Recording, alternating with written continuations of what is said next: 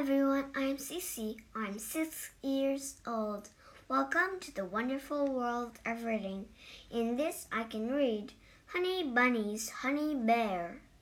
大家好，我叫谢西西，我今年六岁。今天我给大家讲的故事叫《Honey Bunny's Honey Bear》。Honey Bunny, Funny Bunny, sat next to Eddie Bear. He was the cutest bear in school. He had big round eyes. He had the best brown nose. He had a crooked smile. Eddie Bear made Honey Bunny laugh. One time he wore two different shoes. Another time he read his book upside down. And he always walked into walls.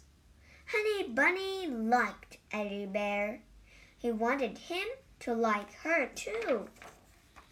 So she wore her best dress. Then she gave Eddie her nicest smile. He did not smile back. She left a present on Eddie's chair. Eddie sat on it. Honey Bunny tried to help Eddie in science class. Her help was not so helpful. She threw him a ball at recess. The ball bounced off Eddie's head. Honey Bunny even painted a heart for Eddie. She put his name in the middle. Eddie Bear did not want Honey Bunny's heart. Honey Bunny was very sad. Eddie Bear did not like her.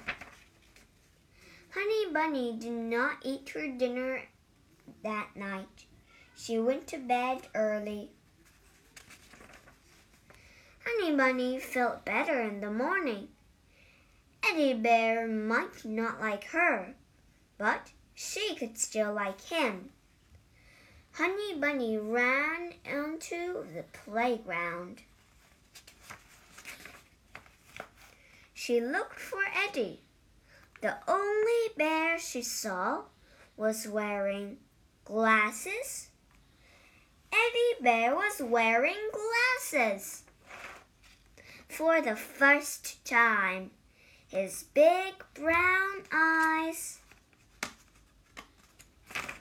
was looking right at her. 在这个故事里，我们学四个单词。第一个单词 bunny，b u n n y，bunny 小兔子。第二个单词 crooked。 C R O O K E D，crooked，不正当的，坏坏的。A crooked smile，坏坏的笑。第三个单词 science，S C I E N C E，science，科学。 第四个单词。glasses G L A S S E S glasses 眼镜 glass 是玻璃的意思。